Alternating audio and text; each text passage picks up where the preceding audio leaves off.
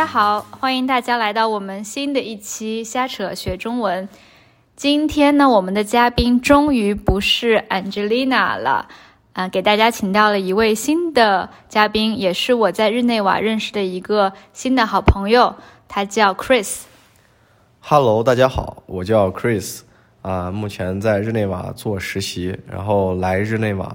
呃，大概六个月了，然后很高兴今天，呃，能跟大家一起聊聊天。对，然后呢，呃，我觉得一开始我们可以给大家讲一讲我们是呃怎么认识的，而且我们为什么会聊到说我有这个学中文的 podcast，因为我们有两个共同的好朋友，两个外国人，一个是瑞士人，还有一个是乌克兰人，但他们两个都会讲中文。那哎，Chris，你给大家讲一讲你是怎么样认识这两个会讲中文的外国朋友的？呃，说起我跟他们俩的故事呢，呃，还是一个很巧合的机会。然后有一天我要去日内瓦湖边划船，但是因为那天风太大了，然后我就没有可以去划船，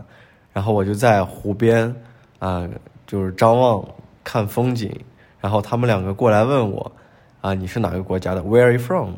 然后我告诉他们我是来自中国。然后他们两个就切换用中文跟我开始交流，我当时也很诧异，但是聊了一会儿之后，他们两个邀请我去旁边的公园转一转，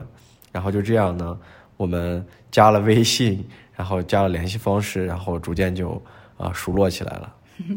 对，嗯、就因为这个原因，后来我们管这两个朋友叫、中国人收集器，就是 Chinese People Collector。为什么呢？因为他们就经常，可能是经常，还是这跟你是第一次啊？我不知道啊，就在路上，在呃公园，在湖边看到中国人，或者是看到亚洲长相的人，就上前搭讪，然后。这个故事还挺搞笑的，我觉得。我觉得可能在国外生活的学中文的中国人，怎么说呢？能能找到愿意做中文交换的朋友，其实机会挺难得的。所以这还可能真的需要这种努力上前搭讪、随机收集中国人的方式。对，而且我很惊讶的是，其中那个乌克兰朋友呢，他没有机会去中国，也没有任何的渠道去系统的学习中文，他凭凭借自己这个对中文的兴趣，还有、呃一些网上的资源，然后自己学习了中文，然后中文水平也是非常的好，可以已经达到可以沟通的这个水平了，所以这一点还是让我挺诧异的。对，而且我觉得，哎，这位朋友，估计你会听到我们这一集 podcast，来跟你问一个好。嗯，然后其实我觉得这个乌克兰乌克兰朋友的经历，也让我意识到做这种 podcast 真的是很有可能会对学中文的外国朋友很有帮助，因为不是每一个外国朋友都能找到练习中文或者来用中文来做一个比较自然的对话这么一个机会，所以也是为什么我继续做这个 podcast。对，然后就是有一句中国的古话叫做“无心插柳柳成荫”，这句话的意思呢，就是当你无心，就是无意间去做一些事情的时候，这个东西有可能在其他人的心里撒下了一个种子，然后它有一天就会变成参天大树。所以我觉得有这样一个机会，能将中国的文化有一定的传播，啊、让更多的人有机会去了解中文。呃，去学习中文，我觉得是一个嗯、很小的行为，但是我觉得意义重大。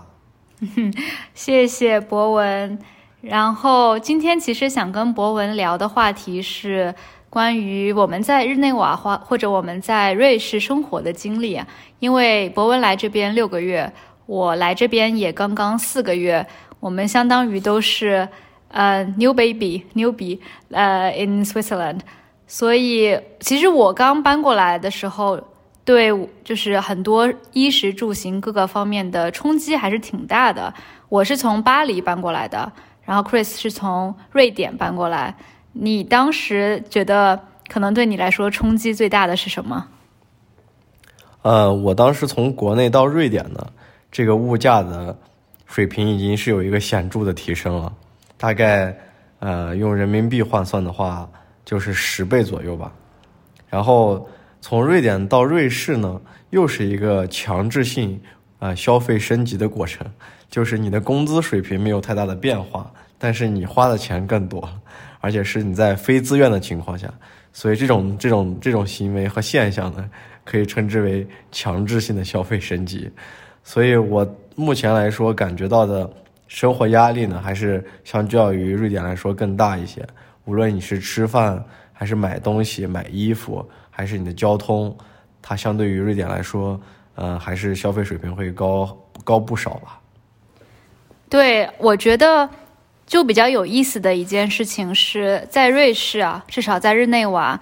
衣食住行这四个方面，食就是吃饭，食物明显要比其他地方贵很多。就相较于，比如说住宿啊，举个例子，我现在在日内瓦租的房子，可能付一千两百，呃，瑞士法郎，可能也差不多一千三百欧元。那我觉得在巴黎。房价房租房子的价格是差不多的，但是日内瓦吃饭的价格要比巴黎贵上至少一点五倍到两倍。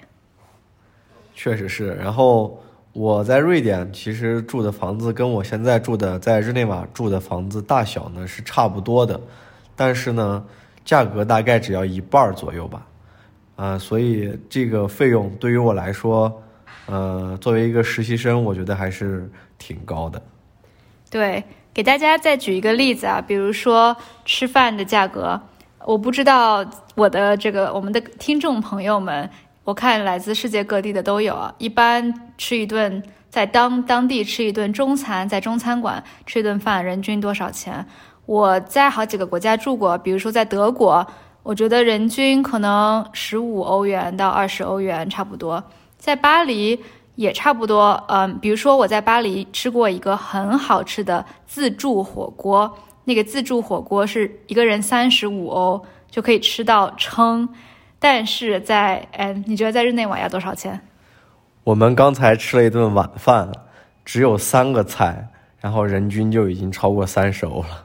对，人均三十欧打底，我觉得吃一顿火锅要人均五十到六十欧，非常正常，所以。我觉得至少是巴黎价格的两倍，然后还有另外一个价格特别贵的是医疗。我不知道 Chris，你有没有机会在日内瓦看过病？不敢在日内瓦生病啊，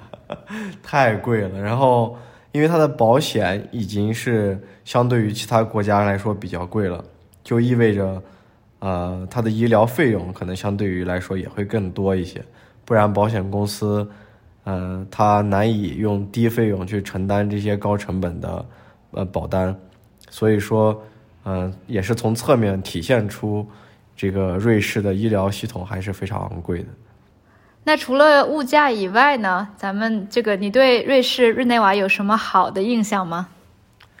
嗯，我觉得日内瓦作为一个欧洲的中心地带的城市呢，相对于南欧其他的国家呢。它有一个比较显著的特点，就是，嗯，它的人会更密集一些。因为我当时从瑞典斯德哥尔摩飞到日内瓦的时候，我突然感觉我回国了，因为人真的太多了，大街上还有地铁上，呃，他们这个叫 tram 就不叫地铁，叫做电车。对，电车上的人都是非常挤的，这一点是我真的是。呃，没有预料到的，因为我很久没有见到过这么多人了，嗯，所以这一点我觉得是还是非常不一样的。其次就是他们人之间相对来说性格要更外向一些。如果你遇到一个在街上迎面遇到一个瑞士人，他可能会跟你用法语去打招呼，这件事情在瑞典是不不是很常见的，所以这一点我觉得也是日内瓦一个比较特别的地方。我觉得这个可能是因为你是从斯德哥尔摩从瑞典搬过来的吧？这个嗯，就是我们所谓的北欧国家啊，Scandinavian 国家。这个瑞典的人和人之间保持距离，以及他们的性格比较冷淡，这个是一个 stereotype。但是，比如说让我来说的话，日内瓦人要跟对跟巴黎人比起来，可能会我觉得更冷淡一点儿。但其实我也说不好。但我肯定，因为我在南美洲呃旅游过，那要跟比如说秘鲁啊，跟这个嗯呃哥伦比亚、哥伦比亚相比，那肯定是要冷淡不少。那我有点想去些非洲看看，到底是怎么样一个情况。然后我觉得很多人跟我描述会说日内瓦很干净，日内瓦跟巴黎比起来会干净很多。对，巴黎是真的，比如说地铁啊或街上垃圾还是比较多的。对这一点我很赞同，因为我之前也去过巴黎，街上的大小便的情况是随处可见。嗯，但是日内瓦相对于巴黎来比呢，是干净不少。但是它跟北欧的国家相比呢，还是相对来说比较乱和脏。我也不知道是为什么。北欧很多国家也有人吸烟在大街上，也会扔烟头，但是整体上感觉呢，就是会非常干净。嗯，因为我觉得北欧整体就没有什么人，人比较少，所以垃圾比较少。其实，对日内瓦，像你说的，游客还是很多的。在街上，星期五、星期六的晚上，很多很多的人在湖边 party，所以在这个情况下，能保持比较干洗、比较干净的这个叫街景接容，我觉得还是挺不容易的。就总体来说，瑞士真的很漂亮。就前段时间，我跟 Chris 两个人一起去了日内瓦旁边开车，我们开了一个小时多，两个小时吧的一个城市小镇。叫蒙特勒，这这也是我搬到日内瓦以后第一次走出日内瓦去看了一个其他的城市，然后就可以看到背景有山有湖，嗯，非常就非常不一样的一个小镇。对，我觉得瑞士的风景真的是全世界独一无二的，因为它的。呃，地理条件还有它的气候，造就了它在多山的情况下还有很多湖，所以它在这样一个呃有山有水的情况下，它的这个自然环境的风貌是非常丰富的。然后它有雪山、有草地、有森林，还有一些非常大的这个湖湖泊，这些东西聚集在一起，还有一些峡谷，这些东西聚集在一起。让瑞士成为了一个真的是度假的天堂，嗯，很多国家有一个或两个景点，嗯，对于一些这个国土面积比较大的国家，比如像中国，它可能会涵盖以上所有的呃这个这个风景或者是这个环境地貌，但是它是一个分布在比较广的范围里，但是瑞士呢，就是在一个很小的面积里把这些风景和环境聚集在了一起。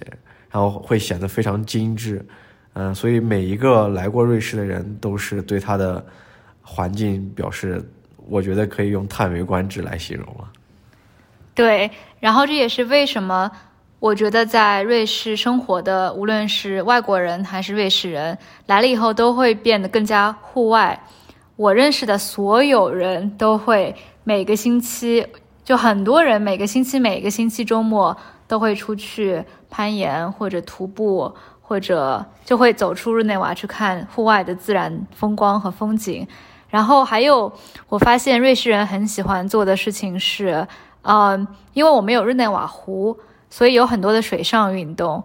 然后在夏天呢，就有很多人在湖里游泳。但是让我非常惊讶的是，冬天也有很多人在湖里游泳，而且现在。现在十一月份，就是日内瓦湖已经挺冷的了，可能水温我觉得十度、五度左右吧。现在就是冬泳和冬怎么说冬潜，就是 diving，我觉得好像在日内瓦也是一个非常流行的活动。这个我因为最近没有在湖边观察，我倒是没有看到这个冬泳的人，但是可以想象，因为瑞士人。嗯，他们在下雪的时候呢，也是会有一一些类似的活动的，所以我觉得在现在这个秋天的季节气季节的气温下呢，他们做这样一些活动也不见得有什么奇怪。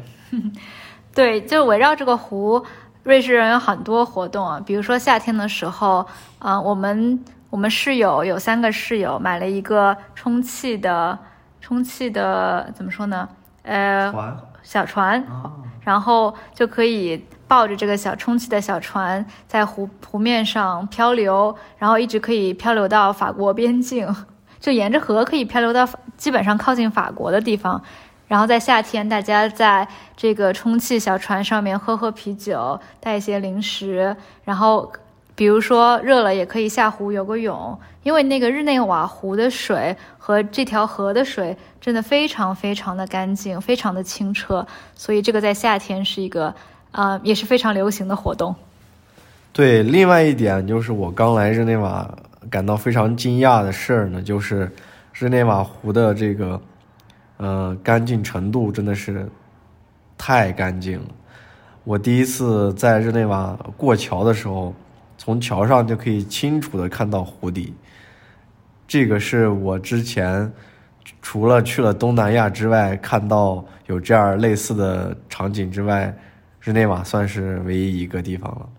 对，所以它的日内瓦湖里有很多的天鹅、鸭子，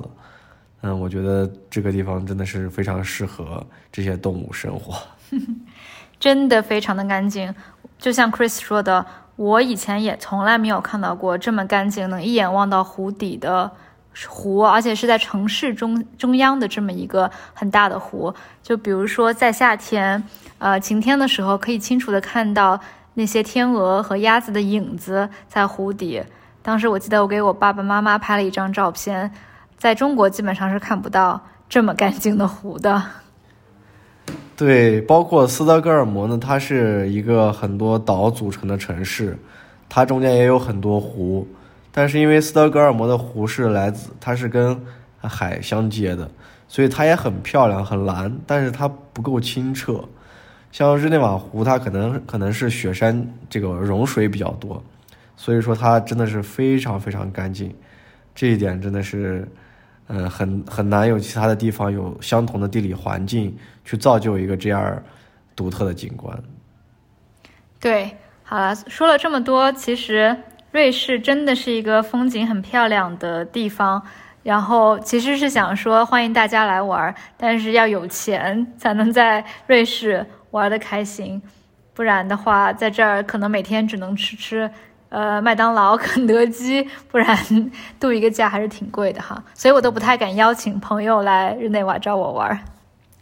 对，真的是，哪怕吃吃汉堡，也每天会有很高的成本。主要是这个瑞士的住宿呢，还是非常贵的。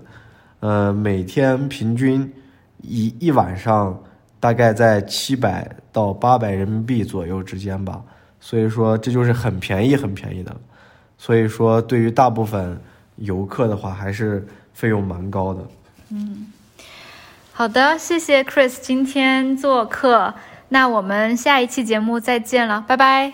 谢谢大家，有机会再跟大家聊一聊。拜拜。拜拜。